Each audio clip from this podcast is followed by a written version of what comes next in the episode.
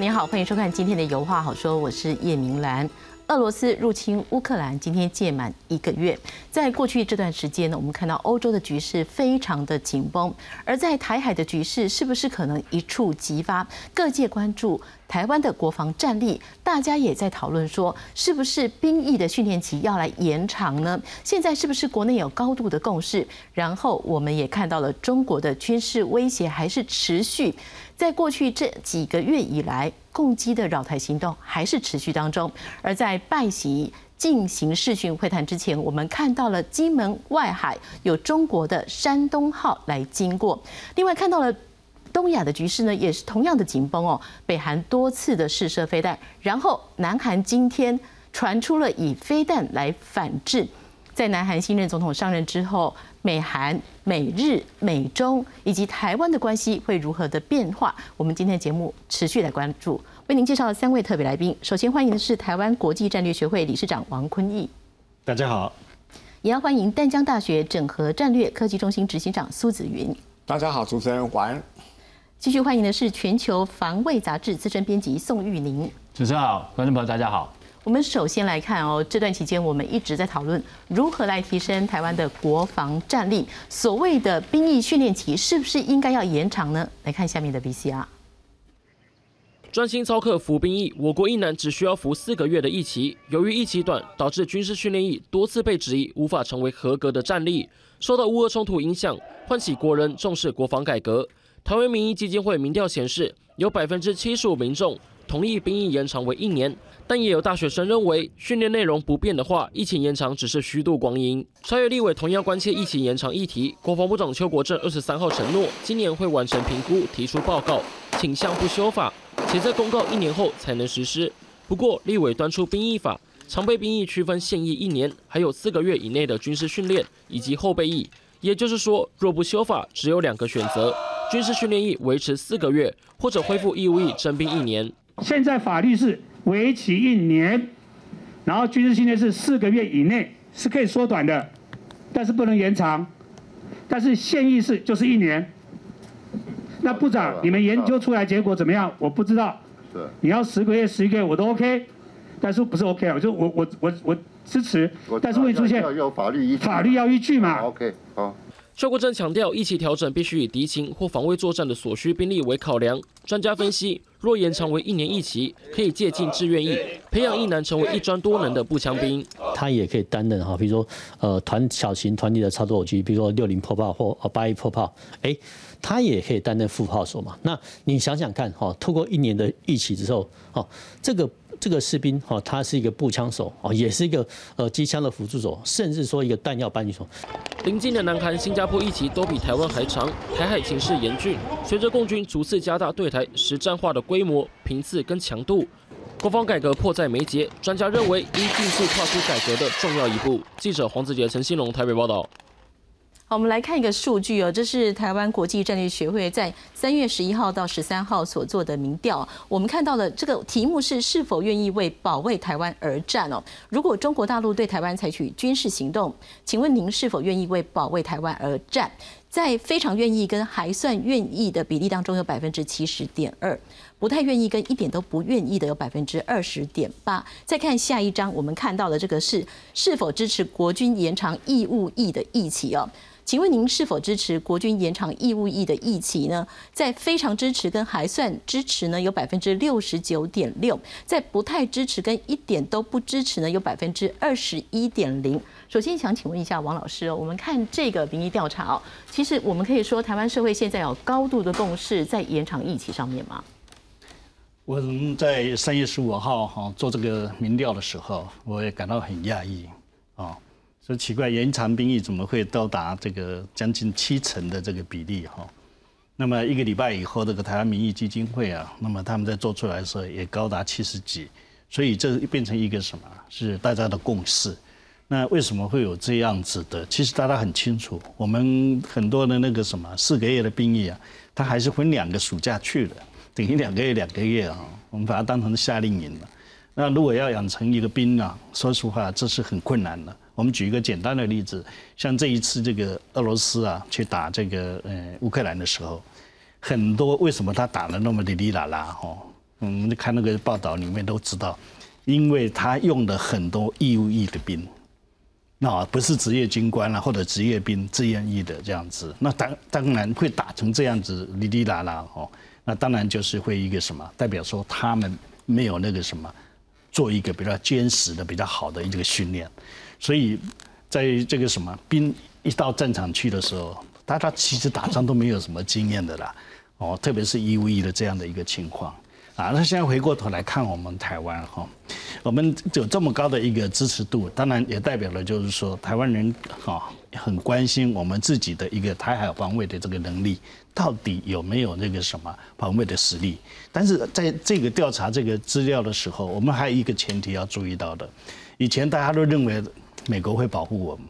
所以呃我们那个什么兵越少越好啊，那个役期越短越好，会有这样的一种想法。那现在大家看到的这个什么乌克兰的战争以后，美国坚决不出兵这个什么乌克兰，不派兵过去，只送武器过去。所以我们在调查的时候也发觉，因为大家认为说美国会送武器给我们，但是不会帮我们打仗的，六十几的人啊，六成的人是认为说会送武器给我们，只有两成多的人会相信二十几趴会相信说美国会帮我们打仗，这两个的比例悬殊，这个就可以看得出来是在这个什么。呃，乌克兰战争里面哈，那么因为拜登总统哈担心这个引发第三次世界大战，所以呢那个不愿意派兵进去。那我们也感感受到了，这是纯粹的这个什么？我们讲说乌克兰这个战争的一个效应，对台海的一个什么，或者对台湾民意的一种转向导引就是了。所以这种支持度其实完全可以说是一个什么猛爆性的。呃，以前我们没有做过这样的议题，因为这刚好也是最近因为有讨论到这样议题，那一下子抬高那么多的时候，真的是一个猛猛爆性的一个结果。当然，这个我们还要再考虑一个问题，就是说，那延长兵役到底要做什么样的一个分析啊？我觉得很重要，就是说，我们到底要台海防卫要打什么战？如果我们是以海空为主的话，那我觉得是要志愿役为主，因为精兵呢。海空军还是需要有一些比较专长式的那种精兵的那个制度。如果我们还是打大陆军的话，啊，那当然还是要兵越多越好啊，兵役越长越好，因为我们可能就肩扛着那个肩射飞弹来打空中的这个无人机，或者拿那个什么呃那个呃标枪飞弹去打那个坦克这样子，那个都要经过比较长时间的一个训练。所以台海防卫就是我们的防卫战略到底是什么？然后再来决定要不要延长，或者要多一点义务役的兵，还是自愿役的兵。是苏老师，我想请教，就是说，其实我们看到国防部哦，对于呃所谓我们现在国内高度的共识，愿意延长疫情这个，其实还是相对不太说直接说，嗯，好，我马上就延长了。他还是说，哎，评估报告要再做，然后一年之内做出评估报告，您怎么看？我想这是很合理的一个政策决策的过程。哦，你第一个要增加 EUE 的这个疫期。等等，要威胁评估哦，就是你有面对怎样威胁？是中国它兵力投射的能力增加了哦。那第二个就是说啊，我们在讨论是军制跟兵制，千万不要混合。军制就是现役部队、后备部队，还有你可动员的能力哦。兵制就是自愿役、义务役，还有就是说役期，这是兵制哦。所以我现在觉得说，我们要很严肃、认真来看待这个问题啦。哦。那再来就是说，为什么说要讨论这个役期的增加？事实上，如果以训练役来讲，四个月，当然就是参照各个国家，美国新兵训练就是十周，呃，不到，哦，就是三个月多，哦，就是十周左右，两个半月，他就认为是合格的步枪兵，可以操作步枪、机枪，哦，还有就是轻型的这种榴弹，呃，那接着是专长训练。我们常常讲很棒的瑞士，它的兵役呃军事训练役就四个十八周四个半月，所以我们现在讨论是哦，这个训练四个月，基本上这个时数是符合潮流的哦，只是训练内容要调整。那再来依照法律就是兵役法，这训之军事训练役四个月，义务役是一年，呵，所以部长他讲的是依法建军，这个没错啊，呵。对啊，呃，你军人本来就像个企业家一样，国防部就是一个企业组织，他当然要依照这些去预化等等的。再来，我有一个不同观点啊，就是说义务役不是不能战，像拿破仑说的一样，只有绵羊将领，没有绵羊士兵。将领如果是狮子，就是狮子。这是俄国进去义务役为主，没错。可是乌克兰呢，临时动员的呵，乌克兰的后备部队编列只有五万人，编成大概三个战车旅、五个机械化旅、一个炮兵旅。哦，他们尽可能的去就是哦，就是抵抗俄国的侵略，然后有国民卫队临时召集起来的。所以他们的作战意志是比较高的。我现在在讲的意思是说，我们在讨论这这疫情的长短问题，是一个科学问题。哦，面对威胁，还有我们人口减少，以后一年只有九万个左右的役男，哦，因为总共是八万人左右嘛，哦，你这九万个役男要怎么办？要跟军校抢，要跟警察抢，要跟海巡抢，要跟社会的白工白业抢，所以你的自愿役的构成的兵力。就是来源会受到影响，所以才会很认真的、审慎的去思考，说是不是我们把义旗就是恢复成兵役的这个部分，可以补强，就是说基础的能力。这绝对不是大陆军。依照美国的哦，就是陆军的最新的那个作战概念，叫多领域作战。地面部队有高度的存活性、韧性强，但是它要所谓啊，这个多领域就是空间，除了地面战之外，要可以防空、可以制海。这种情况就是说，以比较少的成本，我们来思考，我们先立于不败之地。好，我们有防空飞弹、反舰飞弹，呃，就是让台湾就是先立于不败，让敌方要入侵的时候，先被我们阻绝，然后最后这些预备兵力，就是包括我们现役的部队跟义务役，就变成一个是拳头，一个是盾牌，这是狙打一体，一边拘束，然后打击部队再出去，呃，这样子我们获胜的几率会很高。台湾真的很幸运，有香港先提醒我们，就是说所谓的中共这个一国两制不可信。现在乌克兰人用生命告诉我们，战争可能是真的会发生，我们要严肃的看待这个问题。呃，这是我的观察。哦，这是从威胁来源，还有的时候人口结构。还有就是，我们是不是要增加合理的国防预算？大家我们可以在一起讨论。是，当然针对这个中国的军事威胁还有扰台行动哦，其实这段时间呢，呃，今年以来哦，攻击扰台的这个频率还是持续在增加中。而跟我们刚刚也提到，就是在拜习视讯会谈之前哦，其实呢，中国这个山东号是经过了金门的外海，民众拍到了。我们来看下面的 VCR。近来台海局势紧张。十八号晚间，中美元首通话前几个小时，有民众直击共军航母山东舰出现在金门外海。外媒路透社指出，美军伯克级驱逐舰强生号当时也尾随在后，时机相当敏感。中共基建在我台海周边海空域的动态，国军运用联合勤监侦系统都有全程的掌握以及应处，确保国家的安全。山东舰航母，它有例行的训练的安排。我们不应该把这个跟中美元首的沟通联系在一起。这次拜登与习近平通话，双方谈论俄乌局势和中美关系。根据中国媒体报道，习近平大谈台湾问题，警告美国处理不好将造成影响，还说拜登重申不支持台独。美方对此则相对低调。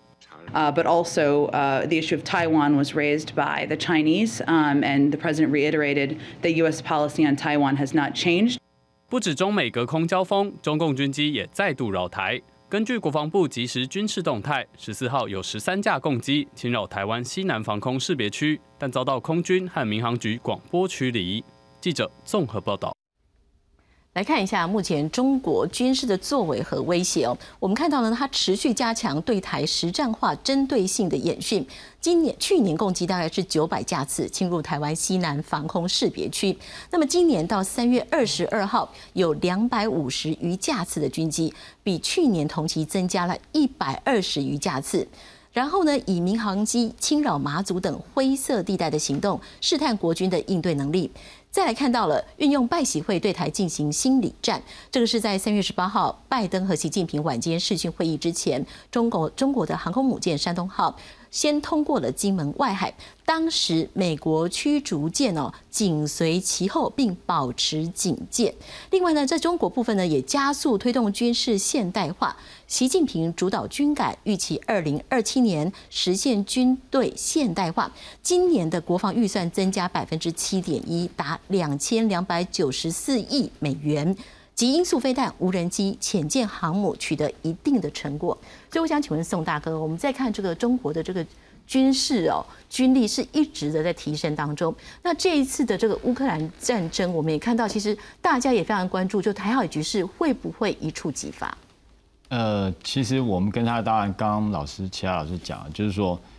其实形势不太一样了，因为乌克兰真的是越界就到了乌克兰里面。那我们刚好有台湾海峡，这个的确是它的状况是不太一样。但是紧张的情势来讲，主要是因为我们会觉得这样子，是因为同样我们的对手是一个国力悬殊的一个国家，所以才会让我们这样去去看说会不会呃有这些状况。那当然，我觉得呃。乌克兰战争这个部分呢，其实俄罗斯入侵，我们看到的其实，呃，我觉得老实讲，真的是用人家的惨痛的经验去看现代新一代的战争，你看到了很多的形态会出现。那这些东西，我相信，呃，国防部当然他会关注，我相信对岸也是一样，他会很很。紧密的去关注。事实上来讲，我们看中共，他在他在几次战争都对他的军事现代化都有很大的影响。你看，一九九一年波斯湾战争之后，他就开他就参考美军很多的做法，然后在这个之后的伊拉克，然后阿富汗，他都关注了。然后有一些东西，我们已经看到他的成果出来。那当然不要忘记，就是说，呃，其实我觉得中共他们对他来讲，他的军事现代化目标不是仅限于台湾。他的目标事实上还有更大的，就是美国，也就是说，呃，我们讲也许跟台湾有关的，就是他希望到时候我能够挡住美军介入台海的争端。那如果往比较大的范围讲，就是基本上呀，他也希望成为亚太地区的霸主嘛。那至少我可以跟美国平起平坐。所以这样的目标来讲啊，当然他在建军的规模上面是是不一样的。是我们来再看一下这个民调，提到说台湾是否有能力。单独抵挡中国的军事行动，这个是说，如果两岸发生战争，请问您认为，在美国不派兵支援台湾的情况之下，台湾有能力抵挡中国大陆的军事行动吗？我们看到了百分之五十六点二认为没有能力，百分之三十四点七认为有能力。我想请问一下苏老师。我们刚刚看到了，就是其实国人对于保卫台湾是有决心的，但是在衡衡量这个单独的军事行动上面，似乎是没有信心的。我想这是一般民众可能就是说会只看 size 规模哦，但是从战争史中我们看到很多都是以小博大，即使在冷兵器时代，战场是劳力密集哦，就是马拉松会战。我们大家喜欢跑的马拉松，就纪念那个马拉松会战。它是一个民主的雅典小小的城邦，拒绝就是波斯帝国说，哦，一个波斯帝国，两个制度。如果你愿意归顺波斯帝国，就保留你民主的生活方式。雅典人说 no，就决定跟他那个就是说用民呃武力防卫他们这些民族，那就是以呃就是少数的兵力击败十十倍的敌人。这种战争始终以小博大案例太多了。哦，我们来看台湾为什么不是乌克兰？第一个当然就是说，刚才主持人讲了很好，就是地缘政治上完全不同啦。那再就是战场环境不同。大概我们整理了一下，用这个图表来看哈，地缘战略哦，台湾除了说啊第一岛链很重要之外，台湾的防空识别区一年有一百七十万架各国人民航机通过哦，台湾周边的水域一年有五十万艘的船舶通过，包括游轮。天然气轮、货轮，哦，连接东北亚跟欧洲的贸易线，哦，然后战场环境当然不同。我们刚才讲海空战场为主，哦，敌方要入侵台湾，要上登陆舰，要上运输机等等的，哦，在过海的过程很容易被击溃，因为两栖登陆战是军事史中最困难的，呃，军事最困难的一个工程，哦，那台湾近几年不对称作战集中在防空飞弹、反舰飞弹。就是要做这样子的一个防御，再来就是两栖登陆，就刚才说过，这是最困难的。第三个，我们是共同安全，除了中华民国生存是我们根本利益之外，我们的安全跟日本、韩国的这个海上生命线息息相关。比如说，日本百分之九十的原油、七十六的天然气要通过台海周边，所以才会说日本的政治精英都说台海有事就是日本有事，包括美国也是，它本土的飞弹防卫。中国的洞九式战略核潜舰经过我们南边的巴士海峡到台湾东边的菲律宾海，它就可以用潜射飞弹威胁到美国西岸了。所以，我们现在不是夜郎自大，是说我们本来就呃责任保护我们自己。所以我对于就是说美军会不会来协防台湾，客观上来讲，就是跟美国助理国防部长所说的，台湾的情形跟乌克兰是完全不同的，所以相对的，呃，美国或是其他盟国协助台湾的可能性是相对高。但是我觉得最重要是我们自己要传达出我们不是一个 free rider，我们不是安全的依赖者，我们有能力、有责任保护自己。以色列美军有没有去协防他？没有，只提供武器装备。可是以色列面对周边那么多压倒性的呃呃威胁，他可以很好的保护自己。我们台湾比以色列幸运多，比乌克兰幸运多了，是一个海空战场，我们更有责任，而且我们更有机会可以防卫我们自己。呃，应该善用我们地形地略的优势。是，当然我们在看哦，就是说，因为这个俄乌战争的关系哦，就有一个机密文件说，其实本来。呃，习近平是打算哦用武力在今年秋天来全面接管台湾。那但是我们国家哈，其实呢，呃，公安局长他是说这个是一种认知作战，他觉得不太可能。来看一下，这个是俄罗斯反贪腐网站哦传出来的机密文件，他们说习近平曾经考虑二零二二年犯台，秋天前全面接管台湾，但是俄乌战争发生之后，习近平研判攻台机会渺茫。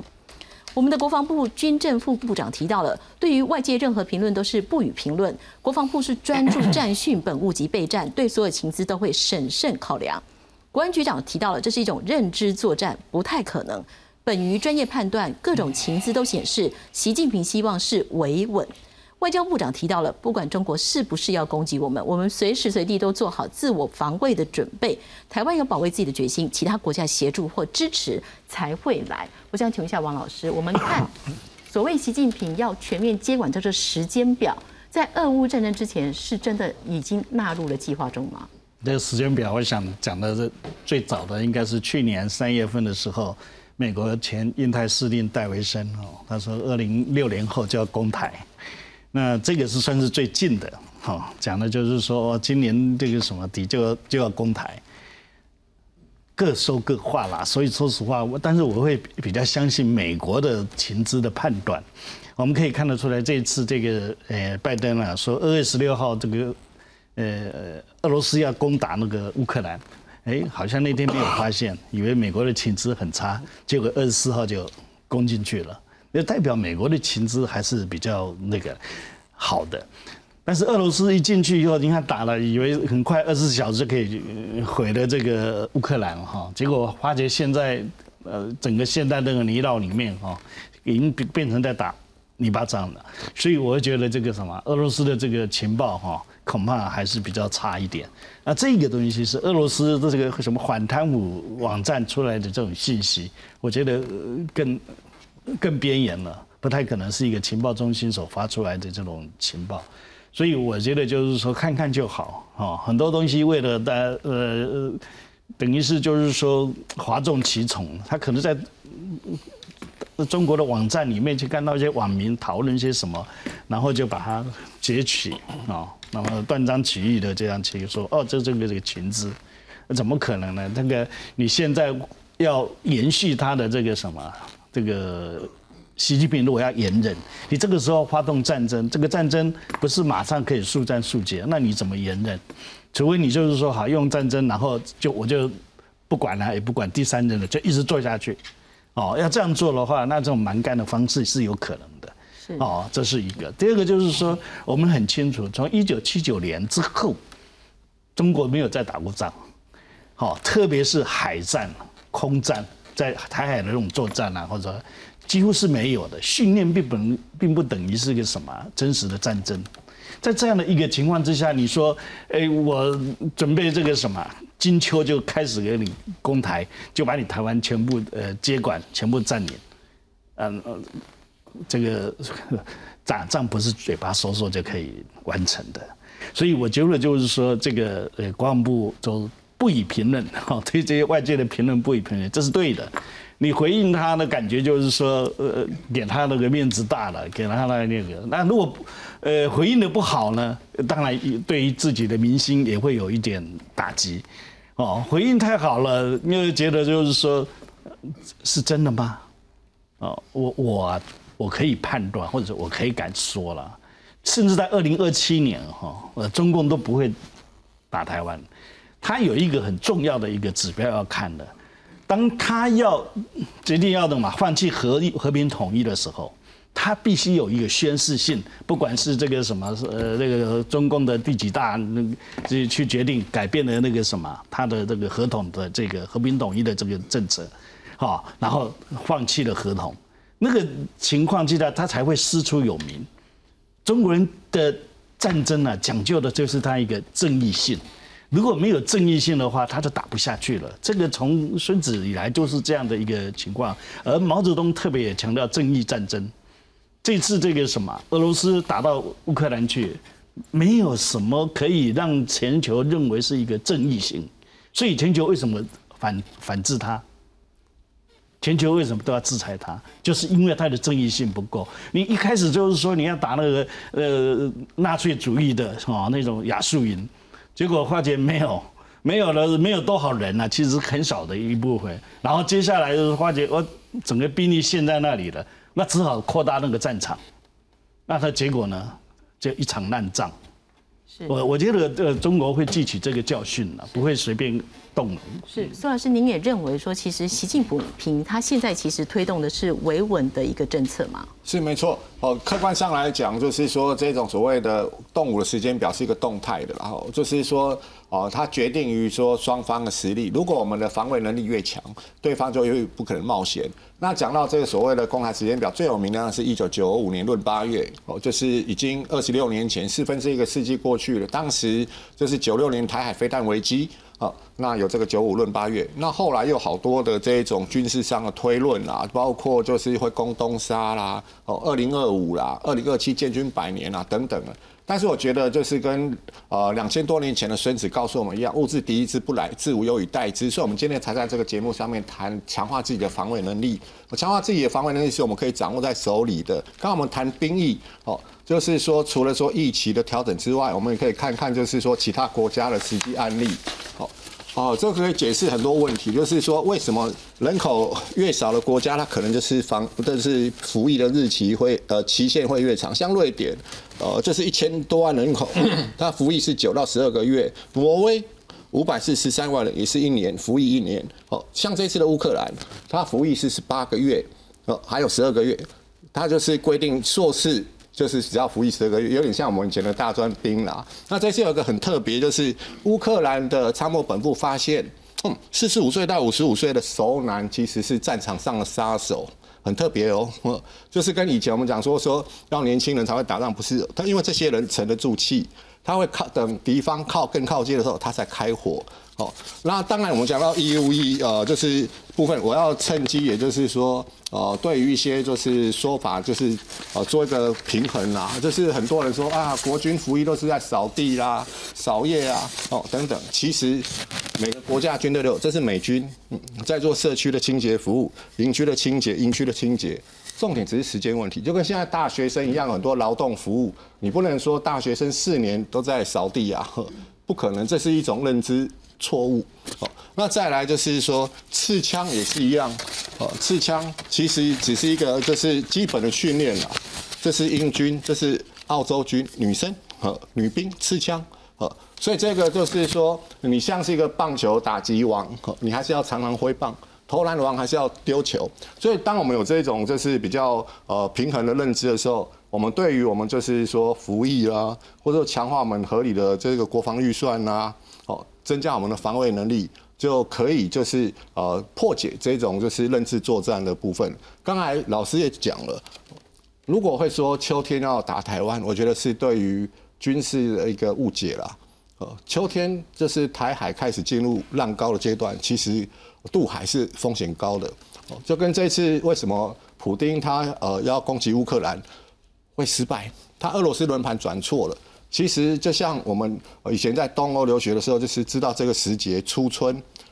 都融雪了哦，那种泥泞哦，就是说变成泥将军，不适合装甲部队运动，连战车都陷在烂泥里面，所以俄军都走公路哦。那他为什么要这样行险？因为他想要就是一个闪电战，像乌克兰很快他就投降了，所以快速的包围城市，然后精准弹药打击。这个就是 shock and all，就是所谓的那个震撼与威慑战略。他打的是一个心理战，不是物质物理战场哦。但是结果呃，这俄俄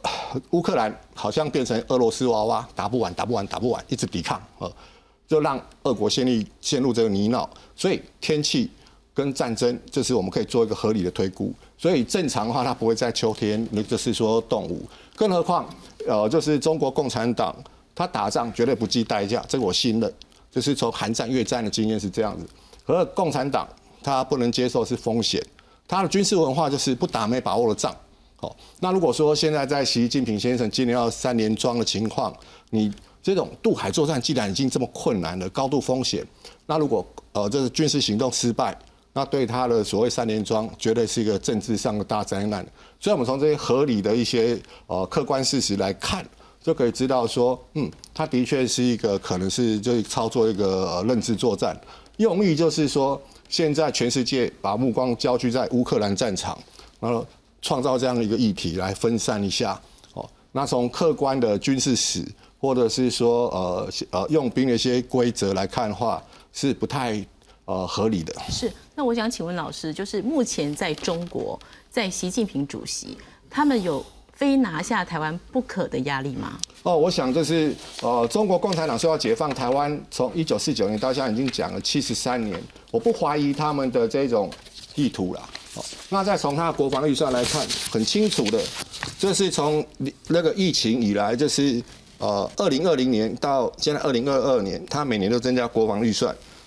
就是呃，增加到今年是增加百分之七点一，呃，相当于我们国防预算的十七倍，呃，所以他是有在准备的。刚才呃，宋宁呃，就是玉宁哥他有讲，就是他不是只针对台湾没错，可是他迷信这种硬实力是事实。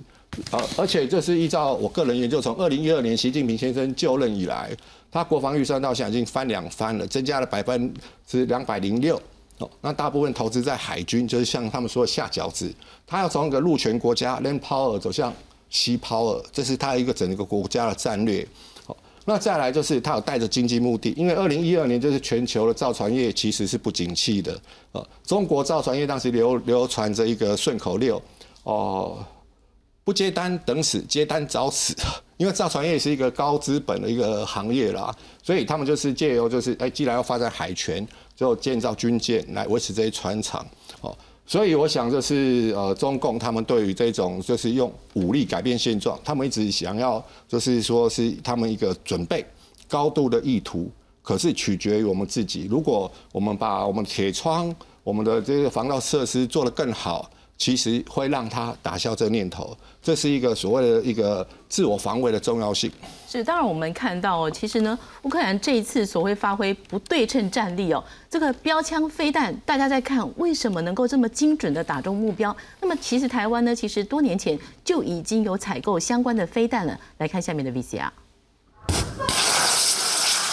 目标命中率接近百分之百，标枪飞弹在过去操演多次亮相。这回在乌俄冲突大放异彩，乌克兰活用标枪飞弹摧毁多辆俄军坦克，充分发挥不对称战力。国军早在二零零六年就向美方采购使用。进入射击阵地。透过实战模拟，标枪飞弹兵进入射击阵地，副射手在旁持枪警戒，主射手迅速将指挥发射单元以及飞弹总绳结合在一起，搜索敌方坦克进行攻击。至于穿甲能力有多强大，陆军表示威力足以摧毁现役各型装甲车辆。我们面对对岸的威胁，那我们我国军很早就在提升各部队的反装甲的作战能力。那标枪飞弹部分，它属于第三代的自动导引飞弹，那相对它具有软式发射，那可以增加这射手在战场上的存活率。检查飞弹。标枪飞弹全重二十三公斤，有效射程达两千公尺。不分昼夜都能作战，亮点是射后不理，能让射手快速转移阵地，提高战场存活率。而标枪飞弹号称战车杀手，具有直射跟攻顶模式，直接攻击坦克最脆弱的上方。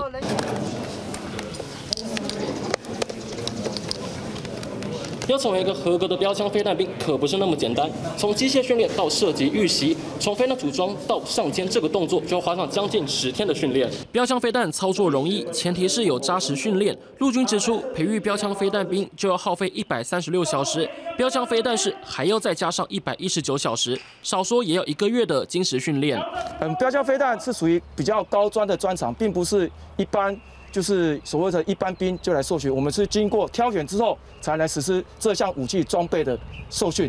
那大概挑选的资格是哪些？我们基本上以大专学历以上程度。双手前交飞弹上肩。要达到最后阶段的实弹射击，得先通过模拟器训练，多达三十八种题型，官兵必须限时完成接战程序。国军透过科技练兵，验证射击稳定性，在两岸情势日趋严峻，持续强化反装甲能力。记者黄子杰、陈新龙高雄报道。是想请问宋大哥哦，所谓的标枪飞弹哦，在不对称战力里面哦，它可以发挥的功效？呃，其实这个 Javelin 啊，标枪飞弹，那当然它是反装甲的武器了。那呃，其实是我们国军很多的反装甲武器的其中一个。那当然这个是最早是二零零二年那时候跟美国采购。那到现在来讲，我们其实看演习里面也打过很多枚。那这个飞弹其实呃，现在是因为乌克兰有军援的时候，然后这个大家觉得都都出名了这样。那这个飞弹的话，基本上它是一个西形式的飞弹，所以我们刚刚看到就是说，基本上啊它两个人。因为它它的这个，我们可以看到它这个部分啊，基本上就是一个呃飞弹的发射管，然后另外一个就是所谓的呃 CLU 好指挥发射单元，这两个组合起来，我就可以发射。那所以我拆开来的话，等于我就是我一个人带一个带一个组件这样，那我把它组合起来的话，我扛在肩上就可以发射。所以这个对于呃单兵来讲，它的好处是说我很容易的移动。那另外来讲，我很容易躲藏，所以这也是为什么我们看到乌克兰军队他们在对抗俄罗斯的装甲部队的时候，那他能够发挥效果，是因为我两个人我很好可以掩蔽，然后让埋进行埋伏。那这个飞弹来讲的话，当然是以往来讲我们看到的反装甲武器都是直接我攻击你的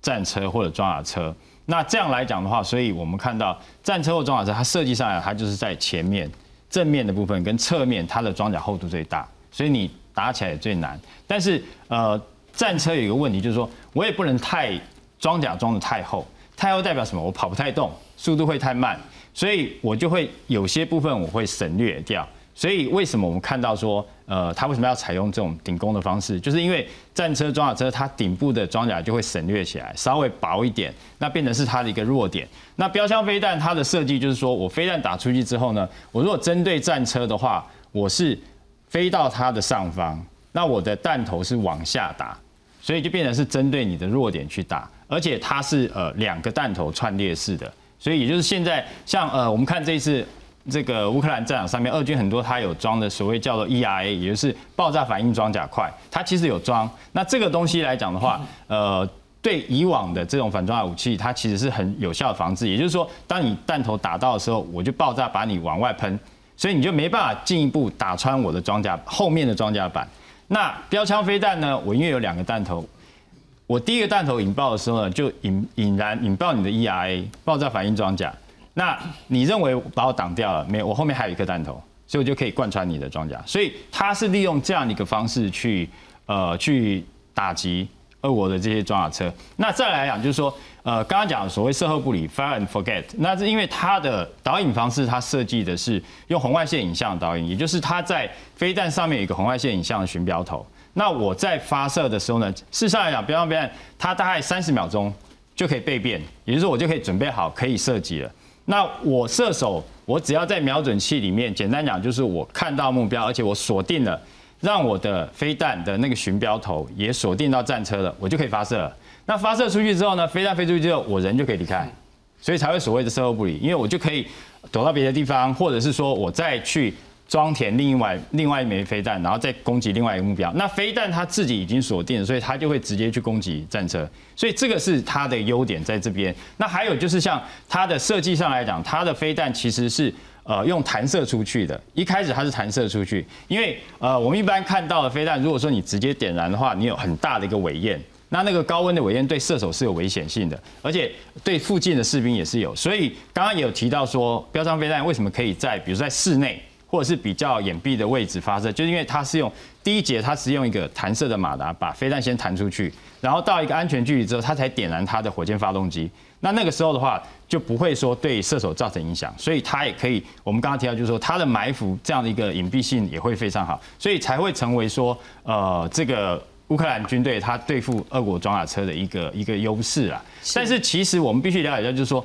毕竟 Javelin 这个标枪飞弹是欧美国家支援给乌克兰的，所以其实大家如果注意看这几天的影片上面会看到，其实乌克兰很多的所谓的像国土防卫部队这些人，他们还是很多人在用所谓的 RPG 这种反装甲火箭弹，也就是比较旧式的二制的装备，还是有，并不是所有的呃他的部队都能够拿到 Javelin 这个反反装甲飞弹。那刚刚呃，影片我们看到其实也是这样讲，我想国军也是一样，因为国军它事实上它并没有说采购非常大量的这个标枪飞弹，所以他才会讲说我们必须要有呃训练比较精良的射手，他会去配备。那这也是对应到就是说呃，之前我们也看到就是说。针对这个薪资教导，所以有也有人建议嘛，就说哎，是不是他们应该也要练习一下这个？那我想，因为在这个数量上面不同，而且我们还有其他的反装甲武器，所以才会有这样的安排。是苏老师，我想这样子啊，就是说，其实呃，这些反战车武器在台湾的战场场场景，呃，我们国军并不是要把它当成坦克大决战啊。当然，这次标枪因为在实战中的应用，就是大出风头。哦，其实这些军人他们很有，就像是战场上 CEO，这是低成本的投资。相对于其他载台来讲，哦，台湾我们依照美国 DSCA 国防安全署，就是历年来将近二十年来的公开资料，我们看算一算，大概有两千多枚以上的反战车飞弹，不是要打战车为主的，它是要打就是来袭的登陆艇。好，就是这些你要登陆台湾的话，一定会大船换小船。哦。就是登陆周坡，像 你们看，我们我们记得就是那个雷恩大兵那种抢滩的舟艇。哦，所以陆军用这种低成本的方法，你就是把它当成一个迷你型的反舰飞弹。哦，这也不是就是我们天马行空文青式的说法，是原厂就这样写，landing craft，还有甚至低飞慢速的直升机都可以用这种反战车飞弹，包括托式飞弹呃把它击落。哦，那在战场的实物上，就是在二零一九年，就是在叙利亚，哦，也有用这个就是托式飞弹击落在低空盘旋直升机的战力，哦，所以这些情况就是说，我们有中长程的反舰飞弹，哦，就是大型的登陆舰靠近的时候。先打他一波，接着有靠近这这个登陆周坡的时候，这些反战车飞弹两千多枚的，可以很安全的隐蔽在掩体后面，在输防风林下面，或是临时赶到滩头的，哦，再把他们歼灭一波，再靠近来了，用战车主炮再轰一轮，再靠近来了就是 CM 三十四云豹假设的三零机炮，哦，就开火。完全就是呃，像乌克兰军队，他们这一次有试试出一个影片，小的荧幕上面就是蹦蹦蹦蹦，那个就是俄乌军的机炮攻击那个俄国的装甲车。我们云豹系统的遥控武器站比它先进多了哦，所以这种层层层层的防卫，我想大家应该要更有信心啦哦。那当然我还要讲一个，就是说现在我们讲的这种滨海决胜，其实国军准备了超过两呃二十几年了，就是一些国军的前辈哈。就是那时候从滩岸遭遇战哦，改成这个滨海决胜等等，包括我记得包括陈振湘呃上将啊，朱凯生上将啊，还有包括霍守卫上将，这些军人就是说像个企业家一样，你的国防预算就是很少，你要想尽办法把这个一块钱变成三块钱的效果哦，所以这样子才可以阻绝呃敌方这个靠近。哦，那最后我们讲一个技术问题，刚才玉宁哥已经讲很清楚了，这个标枪飞弹是。打天灵盖了，它弹头是这样斜的纵列两个弹头，叫纵列斜支弹头，飞到战车顶上的时候，感应器就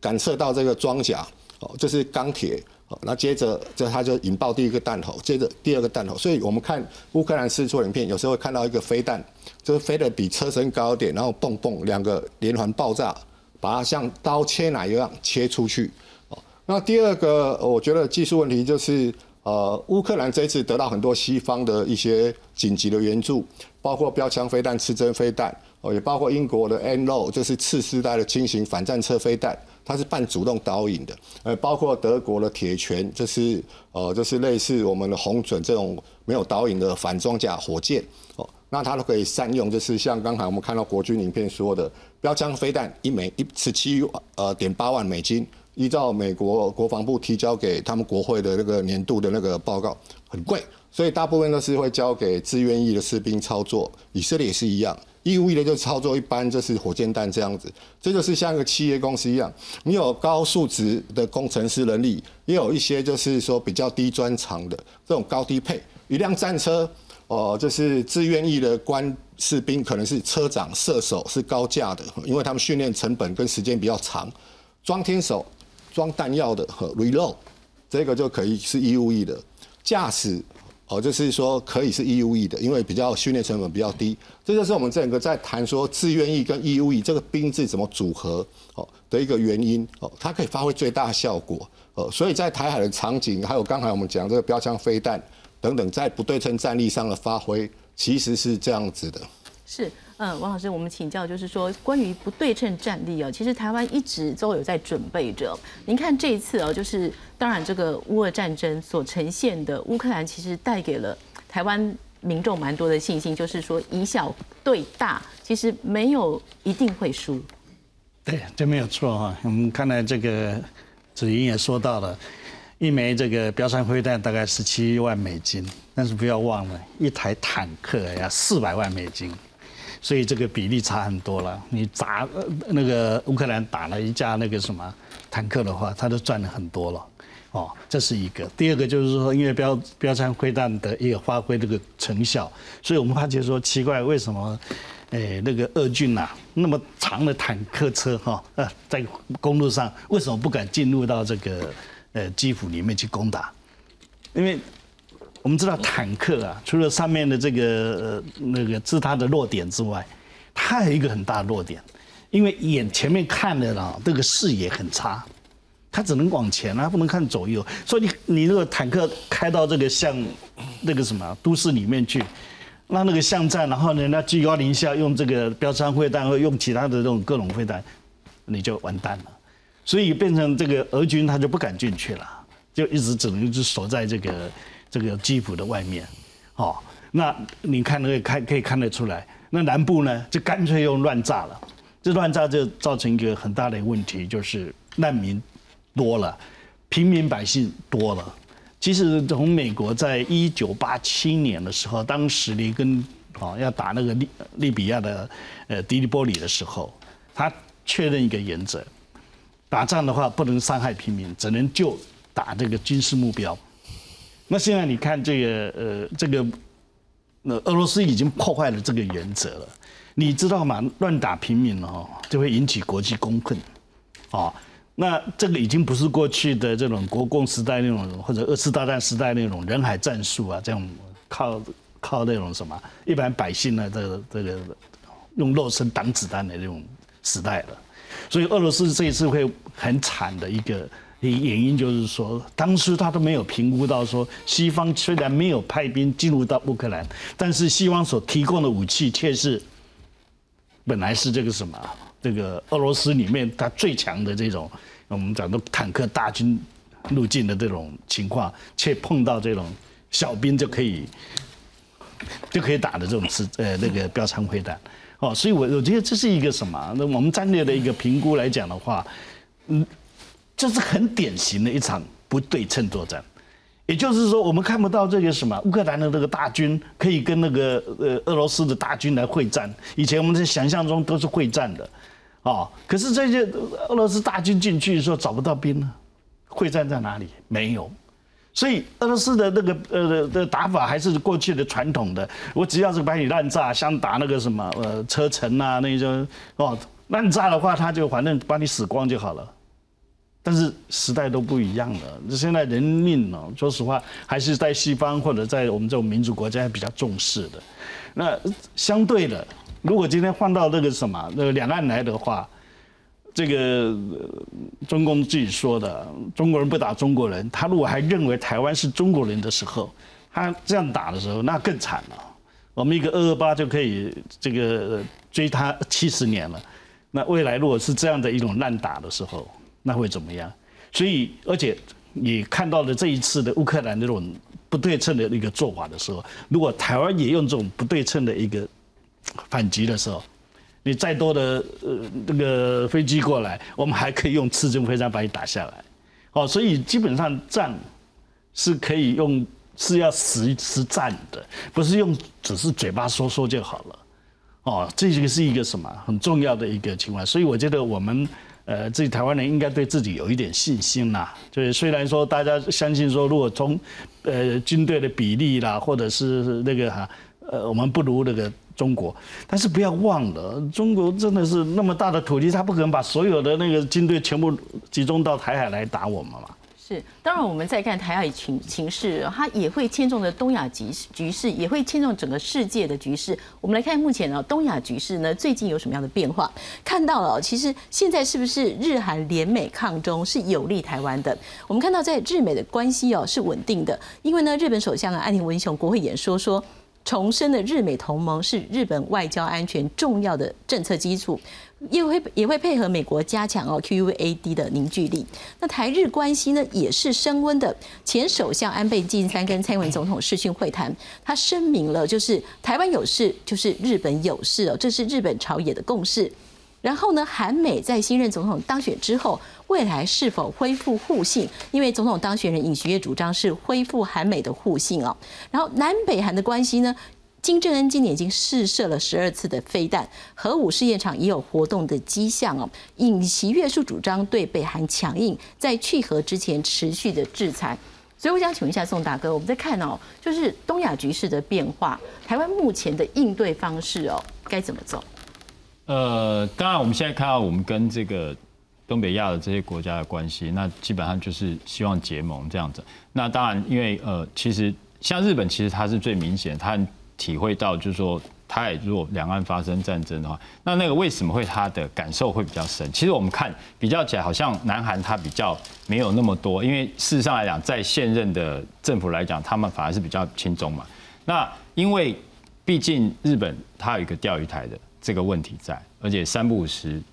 中共他们也会有基建到那个附近，所以他们其实像呃，为什么他要成立海陆机动团？那就是说，以往来他没有这样一个海军陆战队的一个编制在，现在他有这个兵力，为什么要建立？然后甚至啊，他开始朝呃航空母舰这个兵力建制的发展，就是因为他要担心到九州南面的琉球这一带，所所谓他们的西南诸岛，那他将来如果说呃。台海发生状况的时候，很可能这些岛屿，中共也会出手，那他必须要考量到说他的防卫的需求，所以他会觉得说这整个基本上是联动的，所以可以看到，的确是，呃，这个部分是会这样子做，所以那未来来讲，当然我们怎么样说，呃，以。美国为核心，然后去跟东北亚这两个国家去结盟，我我相信是是需要去去推进。那当然，韩国因为毕毕竟它还有一个担心，就是我们刚刚提到北韩它也在试射飞弹，而且这个事实上我们会看到，就是说好像大家全世界的焦点在呃乌克兰跟俄国的战争的时候，这个呃他们的领导人大概觉得不甘寂寞，所以我也要打几颗飞弹，让你们回过头来焦点再看我一下，所以。韩国当然也要考量这个因素在，但是这个背后毕竟呃还是要靠美国嘛，因为北南北韩它这样的一个军力，光靠韩国本身的兵力是不够的，而且也有驻韩美军在那边，所以这个我想他都会朝这个方向去走。是苏老师，我们看其实我们跟美国的关系现在是越来越紧密，但是在日韩的部分，未来。怎么调整？我觉得这是从另外的角度讲，我会把它解释成这里是一个印太安全股份有限公司，每一个成员都是安全的那个受益者。所以我们为什么会强调说台海，有说印太这里哦，就是在说一个很清楚的，就是共同安全 c o m m o security）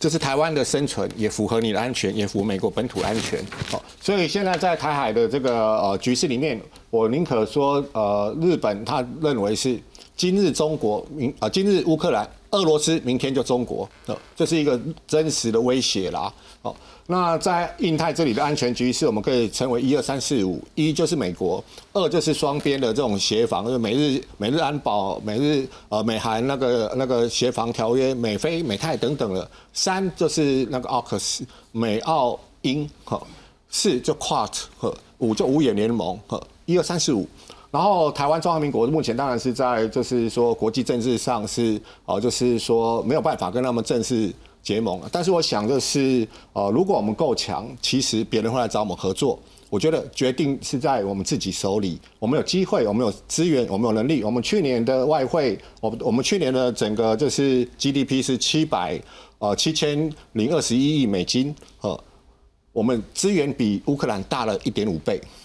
我们有呃足够的科技能力，可以强化我们国防自主。我们有足够的呃，这是呃能力，可以把国防自主的这个资源变成是国防经济哦，所以我们是真的很幸运，我们应该善用我们的责任来保护我们自己，也对区域安全做出贡献。所以我要讲就是呃。那个俄罗斯的这种所谓战争罪啦，哦，就是这个部分战争战争罪，其实战争法是一个国际体系法体系里面所以原始是来自于海牙公海牙公约，包括战斗员、非战斗员、平民的那种权利跟那个等等的界定，哦，还有什么打母弹等等这些部分，哦，也包含就是说那个俄国这次在用的这种所谓子母弹，哦，跟什么温压弹，那重点就在说不伤害平民。那普丁现在已经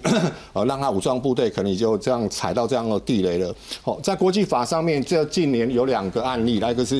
伊呃的伊拉克前总统海山，第二个当然就是米洛塞维奇，那是拉夫的领导人。哦，无论如何，我想就是战争最重要的是一个人性。比如说，我们知道了一个很有名的电影明星奥黛丽·赫本，她在一九四四年的时候在荷兰差点饿死，但是当时的德军跟美军达成一个协议，就是德国不攻击美军的飞机，让他轰炸机来。